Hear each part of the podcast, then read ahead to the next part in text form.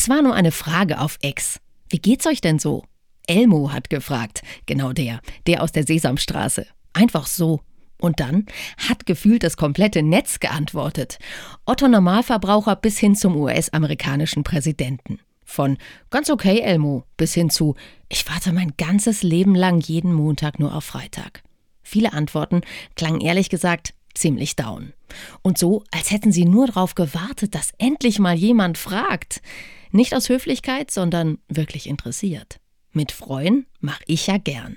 Kommen die Probleme auf den Tisch, ertappe ich mich gern dabei, dass ich das Thema wechseln möchte, weil ich auch keine Antwort weiß, keinen echten Trost. Dabei ist Zuhören oft schon die halbe Miete. Helft euch gegenseitig, eure Lasten zu tragen, lese ich in der Bibel.